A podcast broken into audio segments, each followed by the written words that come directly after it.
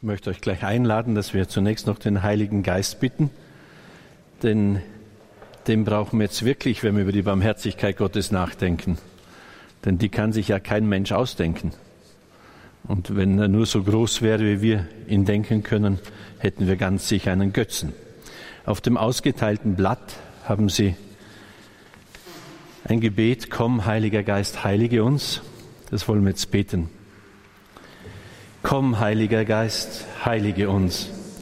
Erfülle unsere Herzen mit brennender Sehnsucht nach der Wahrheit, dem Weg und dem vollen Leben. Entzünde in uns das Feuer, dass wir selber davon zum Lichte werden, das leuchtet und wärmt und tröstet. Lass unsere schwerfälligen Zungen Worte finden, die von deiner Schönheit sprechen Schaffe uns neu, dass wir Menschen der Liebe werden, deine heiligen, sichtbare Worte Gottes.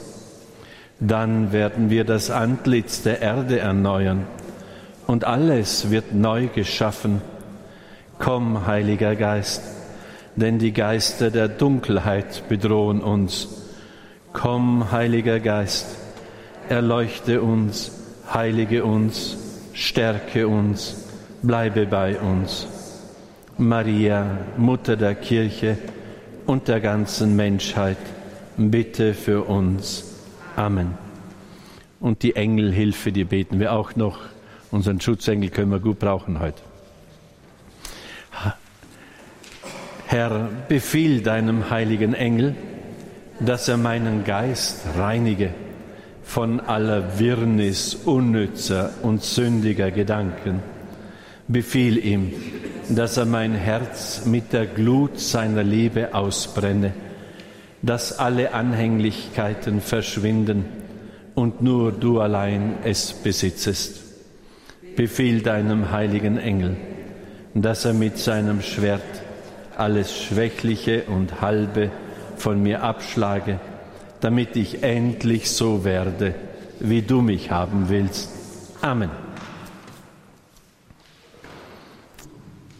Ich habe es gerade draußen gesagt, ich würde am liebsten jetzt keinen Vortrag halten, sondern einfach ein bisschen bei dem bleiben, was wir schon in der heiligen Messe vor uns hatten.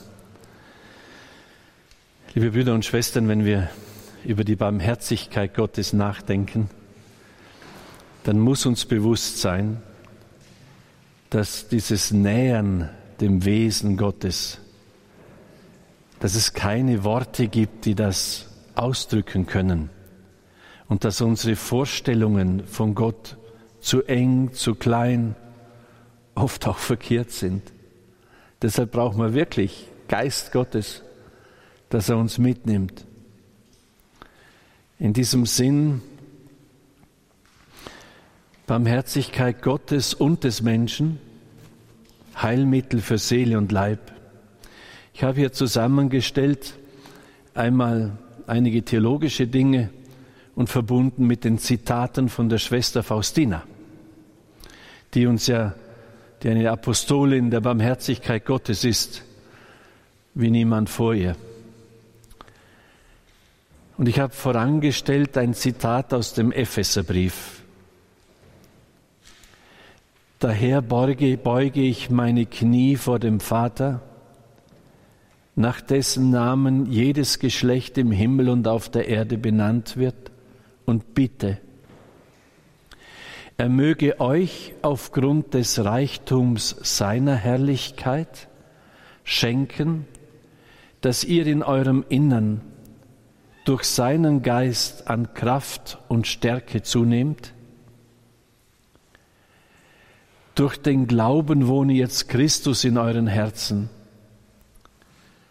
In der Liebe verwurzelt, diese Agape, diese unendliche Liebe Gottes, und auf sie gegründet, sollt ihr zusammen mit allen Heiligen dazu fähig sein, die Länge und Breite, die Höhe und Tiefe zu ermessen und die Liebe Christi zu verstehen, die alle Erkenntnis übersteigt so werdet ihr mehr und mehr von der ganzen Fülle Gottes erfüllt. Er aber, der durch die Macht, die in uns wirkt, unendlich viel mehr tun kann, als wir erbitten und uns ausdenken können, er werde verherrlicht durch die Kirche und durch Christus Jesus in allen Generationen für ewige Zeiten. Liebe Brüder und Schwestern, wisst ihr, deshalb, man kann Theologie und Glauben nicht vollziehen, ohne irgendwie zu knien und in eine staunende Haltung zu kommen. Weil das, was, worüber wir reden, ist einfach größer wie unsere Vorstellungskraft. Nur die Liebe kann einem Dimensionen erschließen, äh, die jenseits des Materiellen sind oder des Vorstellbaren. Heiliger Franziskus sagt einmal, nur die Liebe offenbart die innersten Geheimnisse der Natur. Das ist doch so, wenn ich einen Menschen wirklich liebe, dann nehme ich ihn ganz anders wahr und viel tiefer, als wie andere, die nur so von außen auf ihn draufschauen.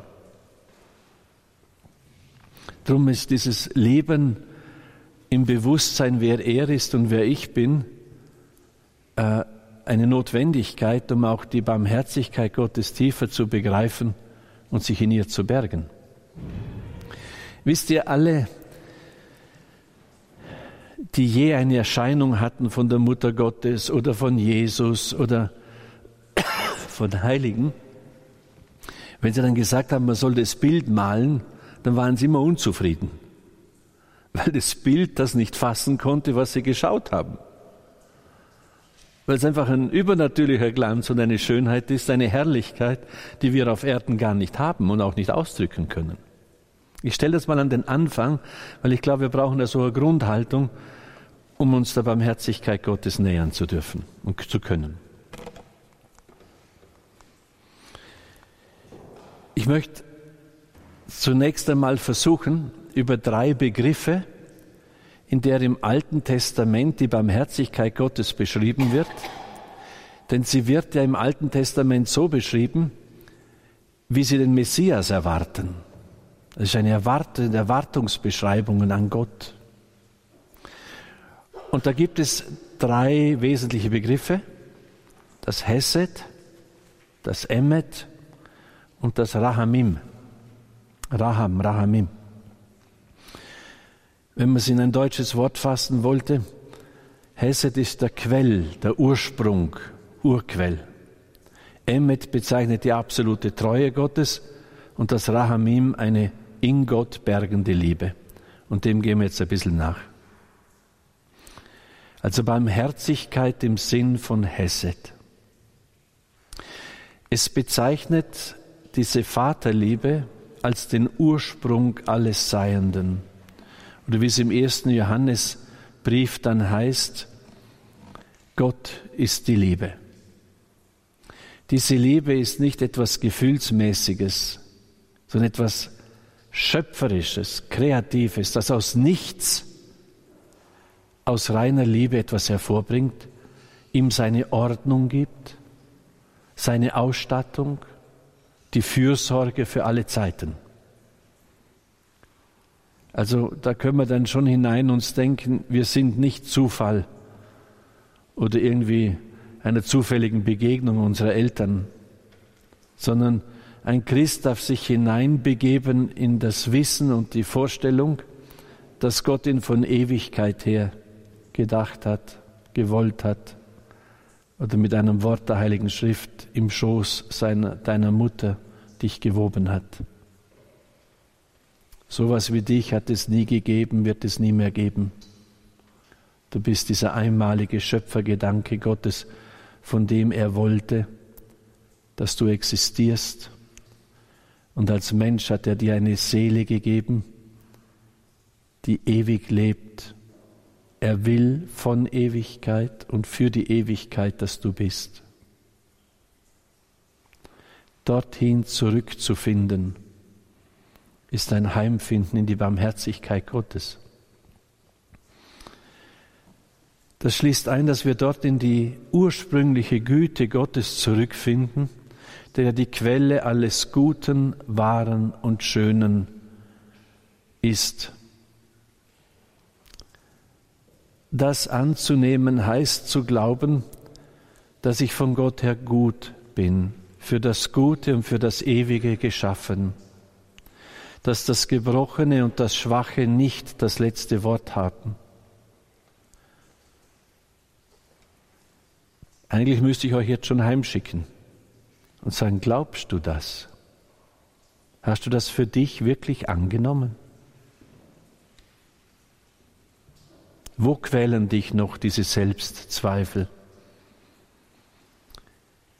Oder Neid und Missgunst, in denen du glaubst, so sein zu müssen wie andere?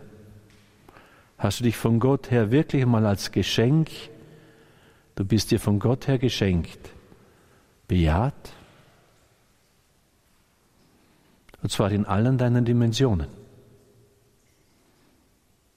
Weil unser Herz ist oft verletzt und gebrochen weil wir glauben, an uns stimmt etwas nicht, da fehlt was, da ist etwas verkehrt und nein.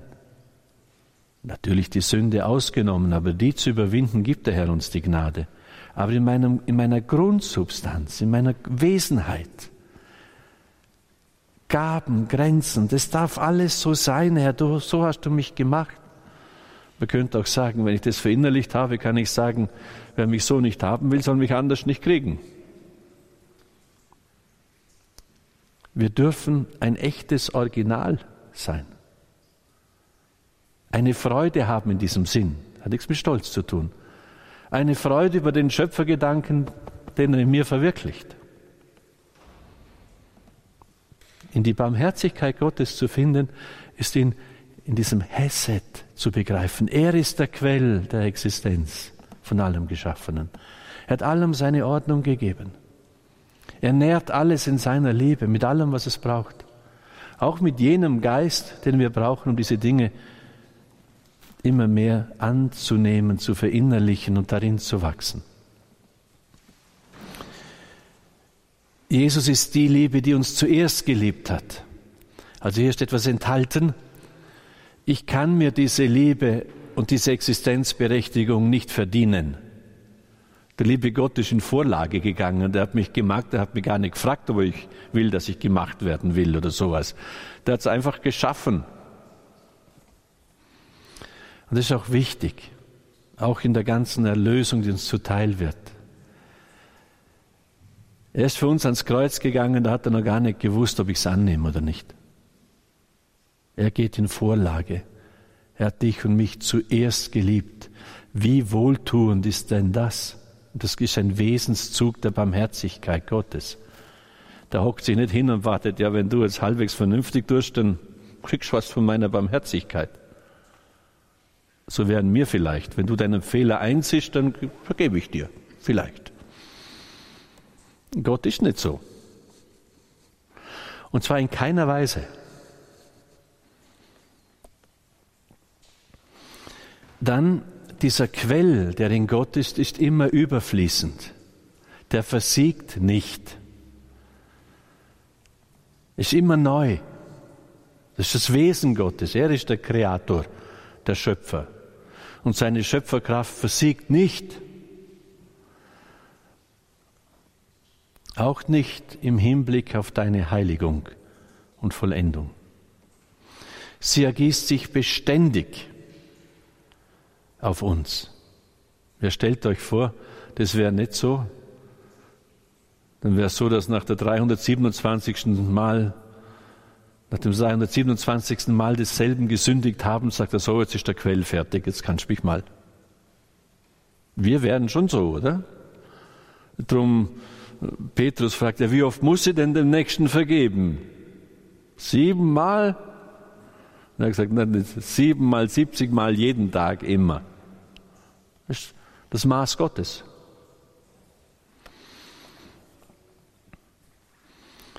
Und diese, diese Wirklichkeit, diese begriffliche Wirklichkeit findet sich jetzt wieder in dem, was die Schwester Faustina, die ja eine ganz einfache Frau war, wenn man so will, nicht? Sie ist in ganz ärmlichen Verhältnissen äh, geboren äh, in, in Polen als das dritte von zehn Kindern und war erst einmal Dienstmagd, hat aber immer schon den Wunsch gehabt, ins Kloster gehen zu können, ist dann in die Nähe von Krakau gekommen und ist dann eingetreten ins Kloster und hat dort Küchendienst und Gartendienst und solche Sachen versehen. Wenn man das äußere Leben anschaut, überhaupt nichts Besonderes. Aber ist so tief vom Herrn hineingeführt worden.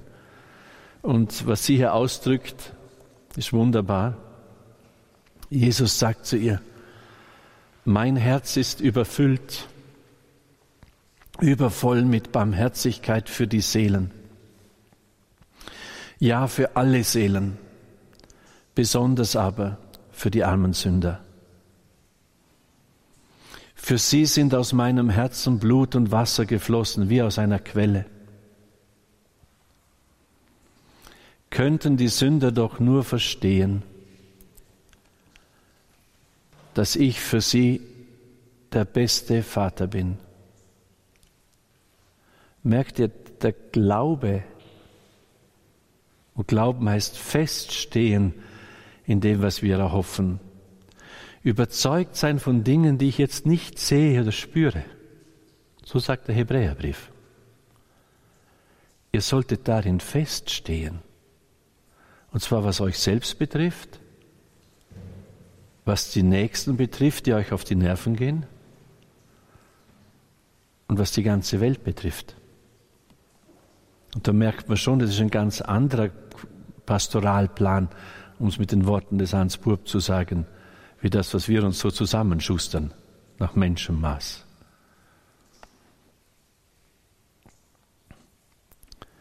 Aus allen meinen Wunden fließt wie in Strömen Barmherzigkeit für die Seelen. Die Wunde meines Herzens ist die Quelle unergründlicher Barmherzigkeit. Wir können sie nicht begrenzen und bemessen. Da musst du hinein mit deinem ganzen, Entschuldigung, vermurksten Leben. Also das, was daran vermurkst ist, das gibt da schon auch etwas, vermutlich auch bei den Besten unter euch. In einer solchen Liebe wird's gut. Im Glauben. Dieser Quell Hesed, also wenn man die, die Stellen in der Heiligen Schrift anschaut, in dem dieser Begriff verwendet wird, dann lässt sich darüber sagen, dieser Quell ist absolut rein und völlig kostenlos.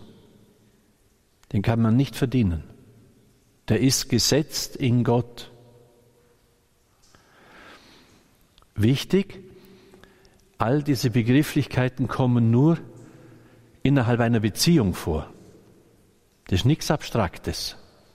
Es hat immer etwas zu tun mit dem Volk Gottes und mit Gott, mit dem Gegenüber Gottes. Also ist immer diese, diese Barmherzigkeit, diese Liebe schenkt sich innerhalb einer Beziehung. Da kommen wir wieder zurück auf das, was wir gestern betrachtet haben. Wo uns eine Theresia von Avila, ein Alfons Maria von Liguria, ein Paul vom Kreuz und viele andere sagen, ohne diese persönliche Beziehung ja, ich weiß gar nicht, wie man glauben kann. Und das innere Gebet, die Stille mit dem Herrn, das, was ich in meiner Kammer mit ihm teile.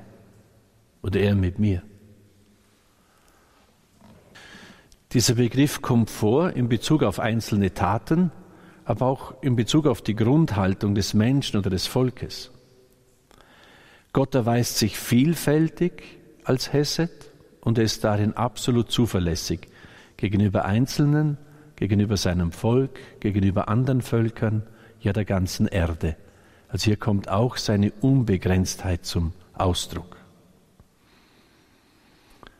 Und dann, um das nochmal tiefer zu begreifen, auch als einen, ein Wesen der Agape, im ersten Johannesbrief 4, 7 bis 8 heißt es, liebe Brüder, wir wollen einander lieben, denn die Liebe ist aus Gott.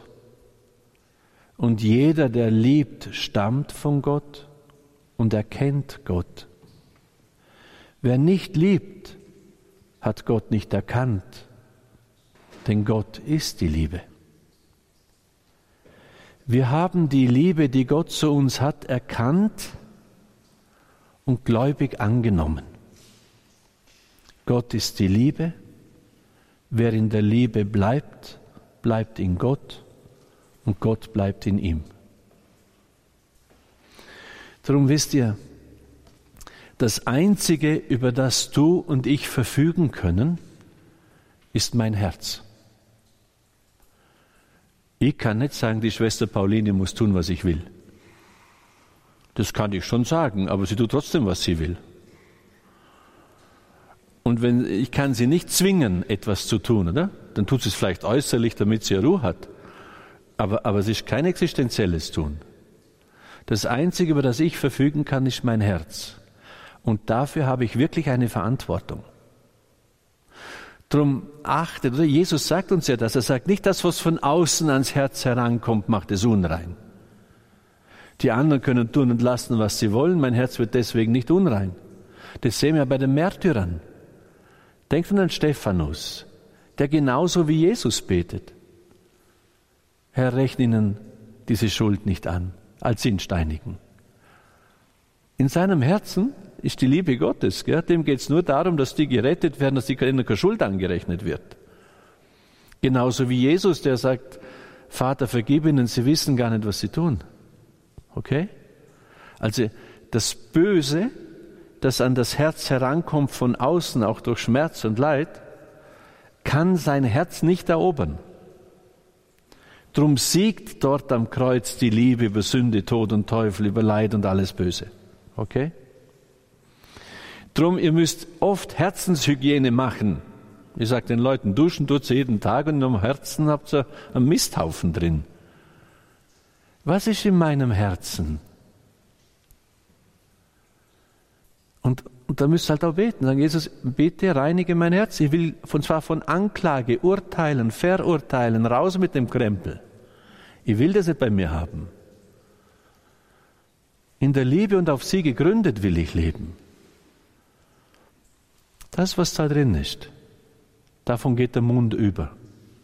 Oder wir beichten immer, ich, ich habe geschimpft, ich war grantig, ich war sauer. Ja, das ist doch nur ein Ausdruck dessen, was du vorher in deinem Herzen umgerührt hast die ganze Zeit. Raus mit dem Zeug.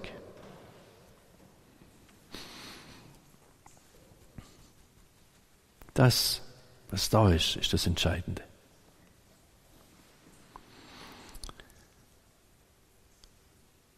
Meine Tochter wird Schwester Faustina. Ich finde das immer so lustig. Der Herr erwählt sich Leute und gibt ihnen einen Auftrag für die ganze Welt, die ganz sicher nicht die Infrastruktur haben, um das in der ganzen Welt zu verkünden. Die Schwester Faustina ist Küchenschwester, da in Vilnius dann, nicht? Und, und die kriegt den Auftrag, der ganzen Welt die Barmherzigkeit Gottes zu verkünden. Da muss ich sagen, lieber Gott, das hätten besser die Jesuiten können. Die hätten weltweiter Haufen Patres und Schulen und Hochschulen und alles Mögliche, nicht? Na, Schwester Faustina. Ist das nicht spannend? Da steckt auch eine tiefe Information für dich drin und für mich. Du kannst nicht groß genug von dir denken, wenn es darum geht, dem Herrn nachzufolgen. Oder?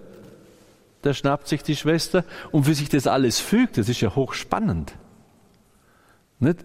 Also als ich ein Kind war, da war sie weder selig noch heilig gesprochen, hatten meine Eltern schon daheim dieses Bild vom barmherzigen Jesus. Irgendwie ist da hingekommen, fragt mich nicht wie. Und, und dann stirbt sie 38 in Krakau und dort wird dann der spätere Johannes Paul II., der Karl Wojtyła, wird dann Erzbischof. Und es war ja schon lustig, wie der Erzbischof geworden ist, nicht? Die hatten vorher fünf andere Kandidaten. Und die Regierung, die kommunistische, hat alle fünf abgelehnt. Und als sie den Karol ausgesucht haben, haben sie gesagt, ja, den Träumer kann man schon Erzbischof werden lassen. Ich finde das hochspannend. Wisst ihr, wie der liebe Gott das macht? Gell? Der hatte zwei Jahre eine Wanze in seinem Beichtstuhl und hat kein einziges Wort gegen das Regime gesagt. Und der, der ihn abgehört hat, hat sich bekehrt. Ist schon hochspannend, oder? Könnt ihr sehen, was der in seinem Herzen hatte? Ich finde das hochspannend. Und dann wird er Papst. Und dann ist genau er, der sie selig und heilig spricht. Und dann im Jahr 2000, dem Jubeljahr, und er schreibt schon in der ersten Enzyklika Redemptor Hominis, 79 schreibt er schon, mein Pontifikat muss man verstehen im Hinblick auf das Jubeljahr 2000. Und dann gibt er am Barmherzigkeitssonntag, den er einrichtet, der Welt fürs 21. Jahrhundert das Geschenk der Barmherzigkeit Gottes. Und er nennt den Weißen Sonntag als Barmherzigkeitssonntag nach dem Wunsche Jesu. Und das Allerbeste, ich war damals in Rom, dann stirbt er in der Vigil zum Barmherzigkeitssonntag. Ich war damals auf dem Petersplatz, als man gesagt hat, jetzt ist der Heilige Vater gestorben, gehe dann hinüber nach, äh, in Santo Spirito in Sasso, das ist die Kirche gleich beim Vatikan, wo das ganz große Barmherzigkeitsbild ausgehängt ist, lauft da in die Kirche hinein, eine Viertelstunde später beginnt die Vigilmesse zum Barmherzigkeitsfest. Na, wir konzelebrierten von Johannes Paul die Messe mitgefeiert. Ich fand das unheimlich. Also die Vorsehung Gottes ist total spannend. Und es fängt an mit dieser kleinen Küchenschwester da in. Okay? Drum bitte nehmt den Herrn ernst. Meine Tochter verkünde der ganzen Welt von meiner unbegreiflichen Barmherzigkeit. Ich wünsche das Fest der Barmherzigkeit dass es ein Zuflucht und Unterschlupf für alle Seelen wird, besonders für die armen Sünder. Und damit können wir doch dienen, oder? Also hin zum Herrn. Erweise meiner Barmherzigkeit Lob und Ehre, tu das folgendermaßen. Sammle alle Sünder der ganzen Welt und tauche sie in den Abgrund meiner Barmherzigkeit ein. Ich will mich für die Sünd Seelen hingeben und mich verlangt nach Seelen. Leute, das sind die Heilsmittel, die wir haben für diese Zeit. Und von heute an, am besten nachmittags um drei, immer Barmherzigkeitsrosenkranz. Und dann tue ich genau das, was der Herr hier sagt. Herr, ich packte die ganze sündhafte Welt da ein, alle Blutschuld, alles was war, und ich komme und möchte für sie die Barmherzigkeit Gottes schöpfen. Leute, das verändert die Welt. Bitte glaubt mir's. Also diese Art der Güte wird im Alten Testament als ein Wunder gepriesen, als etwas, was nicht menschlich ist, sondern das Menschsein unendlich übersteigt. Sie ist nicht selbstverständlich und freies Geschenk. Entschuldigung. Dennoch ist Gott darin beständig, obwohl es ein Geschenk ist, hat das Beständigkeit, er ist ein barmherziger und gnädiger Gott, langmütig und reich an Güte und Treue, sagt Exodus.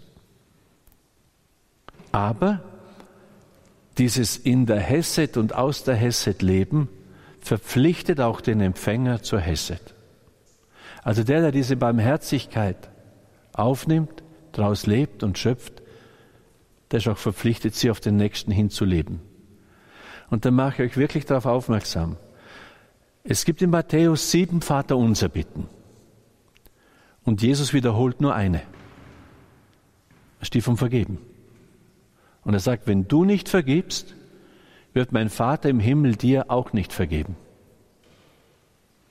Es ist doch logisch, nicht? Ich kann nicht sagen, Jesus erlöse mich und du stirbst für mich am Kreuz, aber meinen nächsten haust bitte in die Pfanne, den kann ich nicht leiden.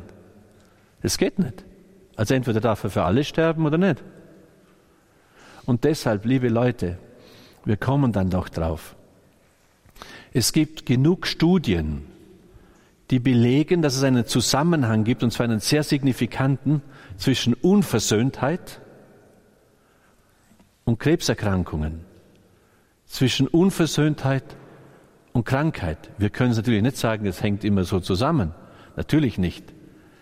Aber unversöhnt sein mit Gott, mit dem Nächsten, das hat, das hat auch körperliche Auswirkungen und seelische Auswirkungen. Drum, wenn Gott uns dieses Gebot gibt, gell? du sollst nicht siebenmal vergeben, sondern siebenmal siebzigmal. Und wenn er uns sagt, wenn du nicht vergibst, wird der Vater dem Himmel nicht vergeben, dann will er uns nicht plagen. Er, er weist uns den Weg zur Erlösung, zur Heilung der Seele. Und oft in der geistlichen Begleitung oder im, im Beichtgespräch frage ich nach und sage, Entschuldigung, ich will Ihnen nicht zu nahe treten. Haben Sie allen alles ganz vergeben? Verschiedentlich haben sie gesagt, woher wissen Sie das? Sage ich, habe keine Seelenschau. Ja, ich bin nicht irgendwie besonders ein Zauberwutzi oder sowas, sondern einfach, weil es mir so ein Anliegen ist. Und da müsst ihr jetzt heute schon einmal in eure Herz hineinschauen. Wenn ihr die Barmherzigkeit Gottes für euch ganz annehmen wollt, hineintauchen wollt, dann schaut mal, ob ihr sie allen zugestanden habt, mit denen ihr euch schwer getan habt. Und zwar mit allen, ohne Ausnahme. Okay? Und wenn nicht, dann wird's Zeit. Geht's am besten nochmal weichen, der Pater Markus freut sich vielleicht. Und er sagt, ich muss einfach bekennen, ich habe dem nicht vergeben. Bis zum heutigen Tag nicht. Und das möchte ich jetzt aber. Dabei kommt es nicht so sehr darauf an, was du kannst, sondern was du willst. Ich erzähle immer gern dieses Beispiel, auch als Kaplan erlebt, äh, habe ich mit Drogenkrankenden zu tun gehabt und eine junge Frau war 23, drogenabhängig, Prostituierte und die wurde von ihrem Vater über Jahre missbraucht. 12, 13, 14, 15 Jahre schon. Und wir kamen dann zu dem Punkt, dass ich ihr gesagt habe, Evi, wenn du dem Vater nicht vergibst, du wirst nicht freikommen. Und die saß da und hat geschrien und gesagt, ich kann nicht, ich kann nicht, ich will nicht. Na, ich kann nicht, hat sie gesagt. Und sage, du, was du kannst, ist völlig wurscht. Sie war noch ungetauft zu dem Zeitpunkt. Sag einfach, Jesus, wenn es dich gibt. Ich will ihm vergeben, aber ich schaff's noch nicht. Hilf mir. Und dann hatten wir eine Sitzung in der Pfarrei. Efi kam, lief am Sekretariat vorbei, hat gefragt, wo der, wo der Kaplan ist, und ja, der hat jetzt keine Zeit, und sie lief vor zum Sitzungsraum, hat die Tür aufgemacht, hat gesagt, Kaplan, jetzt kann ich's. Und ich habe gesagt, sie soll jeden Tag drei, vier, fünfmal sagen, Jesus, ich will vergeben, aber ich kann so nicht, hilf mir. Auch hier habe ich gesagt, sie soll einfach jeden Tag beten, Jesus, wenn es dich gibt und wenn du mich jetzt hörst und du das Beste bist, was mir passieren kann, komm und hilf mir. Sie ist heute frei von den Drogen, ist heraus aus der Prostitution, lebt in einer ganz guten Beziehung, hat ein Kind. Vergeben. Und wenn es da noch etwas gibt in deinem Herzen, raus. Und vergeben heißt nicht schönreden. Vergeben heißt nicht verdrängen.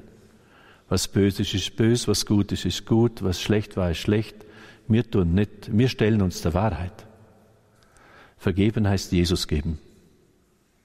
Jesus, ich gebe dir den Täter.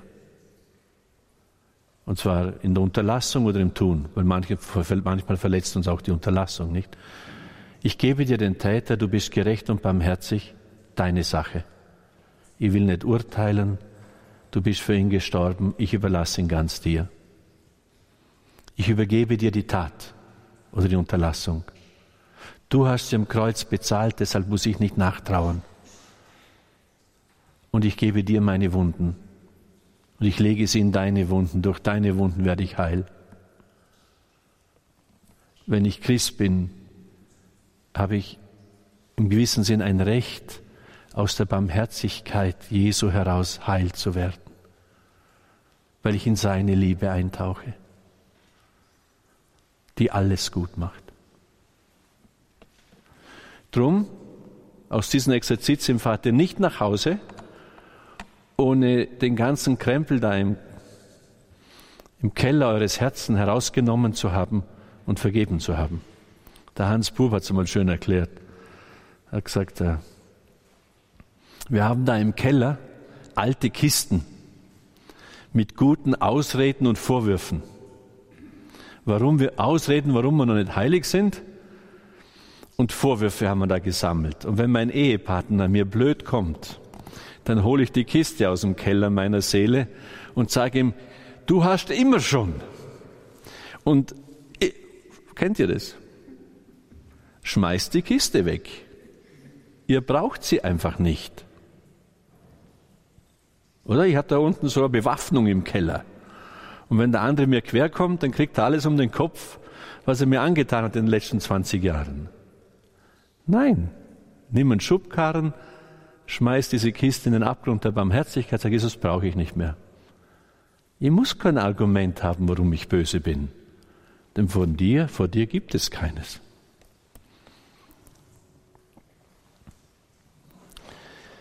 Also auch wieder zu diesen Aussagen hier ein paar Zitate von der Schwester Faustina. Jesus sagt zu ihr, schau mein barmherziges Herz und spiegle sein Erbarmen in deinem eigenen Herzen und in deinen Taten wieder.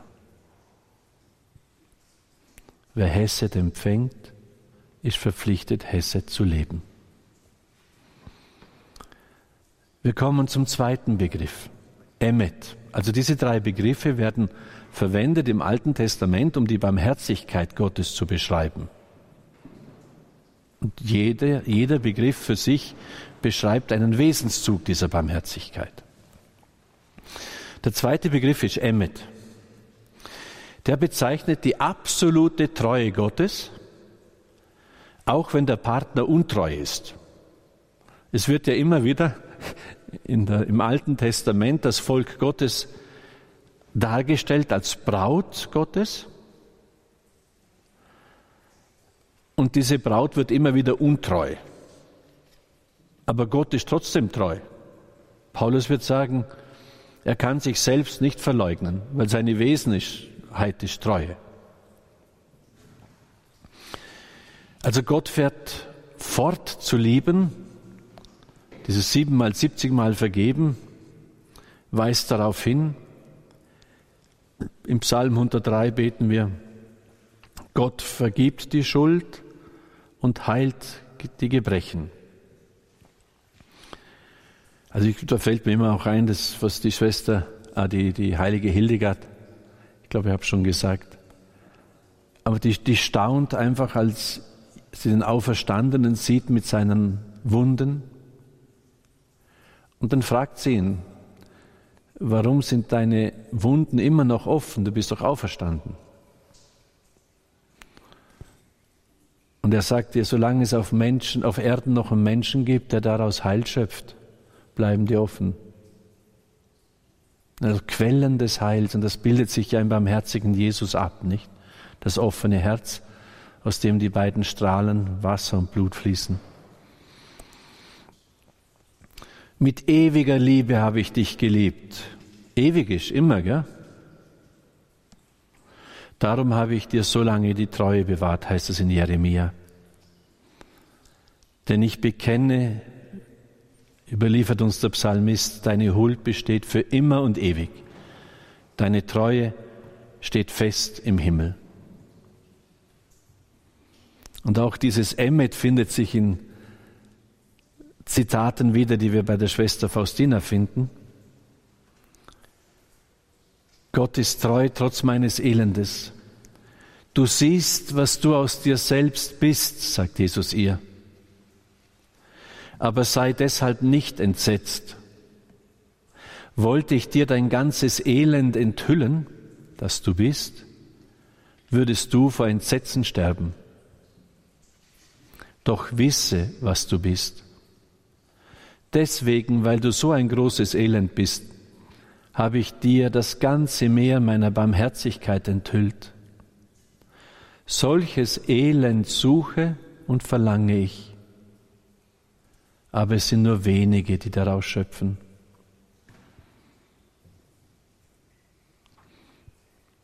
Wenn wir von Johannes überliefert haben, selbst der Gerechte sündigt siebenmal, siebzigmal oder siebenundsiebzigmal, also sieben ist immer so die Zahl der Fülle, also immer wieder. Der Pfarrer von Aas fragt einmal Jesus, zeig mir doch bitte, wie ich vor dir stehe. Und der Jesus antwortet ihm, weil ich dich liebe, kann und will ich das nicht tun. Du würdest augenblicklich sterben aus Verzweiflung über dich selbst. Das war der heilige Pfarrer von Ars, von dem es auch hieß und auch geoffenbart wurde, wenn es drei wie ihn gäbe, hätte der Teufel in ganz Frankreich keine, keinen Anknüpfungspunkt mehr. Wisst ihr, angesichts der absoluten Reinheit und Heiligkeit Gottes müssen wir doch anerkennen, dass in uns noch längst nicht alles rein und heilig ist, oder? Aber angesichts dieses Wesens der Barmherzigkeit Gottes und dessen, was wir hier lesen und sehen, können wir uns dieser Wirklichkeit stellen. Und erst wenn du da hineingehst, begreif, beginnst du zu begreifen die Liebe Gottes, das Wesen der Agape.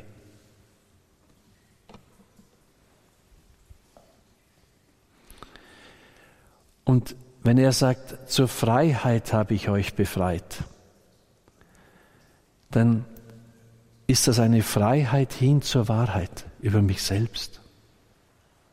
Wenn ich in einer solchen Liebe und Barmherzigkeit, die kein Ende hat und in der Gott unendlich treu ist, mich geborgen weiß, dann kann ich auch die ganze Erbärmlichkeit und das Unreine und das noch nicht Liebe in mir Seiende anschauen und sagen, Jesus, ich brauche dich wirklich als Heiland.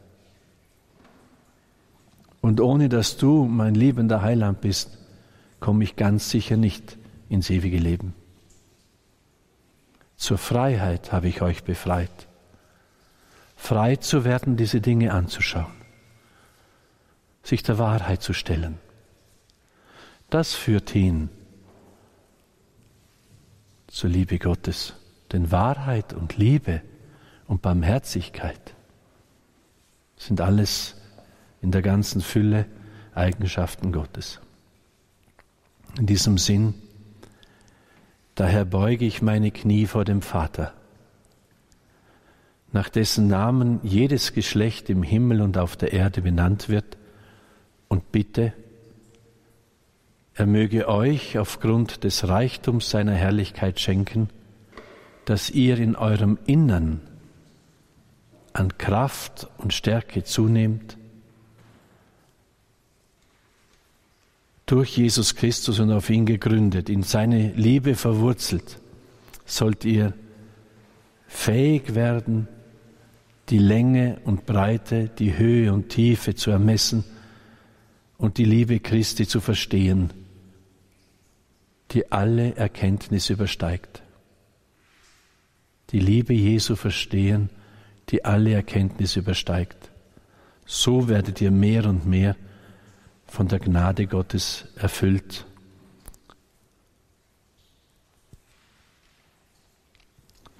Er aber, der durch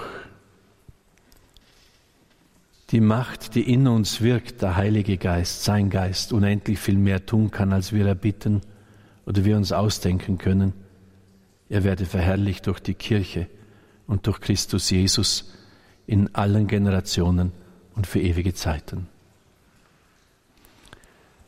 Den schönsten Begriff, den behalten wir uns für den Nachmittag vor. Das ist Raham. Wisst ihr, was Raham bedeutet? Mutterschoß. Und in Bezug auf die Barmherzigkeit Gottes wird es als Mehrzahlwort gebraucht. Also in die Barmherzigkeit Gottes zurückzukehren, Rahamim, heißt in die Liebe vieler Mutterschoße. Und darauf dürft ihr euch schon freuen. Also in die Barmherzigkeit Gottes eintauchen, heißt, in eine absolute Geborgenheit heimzukehren. Weil als ihr im Mutterschoß wart, da habt ihr euch überhaupt keine Sorgen gemacht. Ihr wart ernährt, ihr habt es warm gehabt, oder? Da hat nichts gefällt und du hast nichts dazu beigetragen. Das Wesen der Barmherzigkeit Gottes. Aber das hören wir uns am Nachmittag an.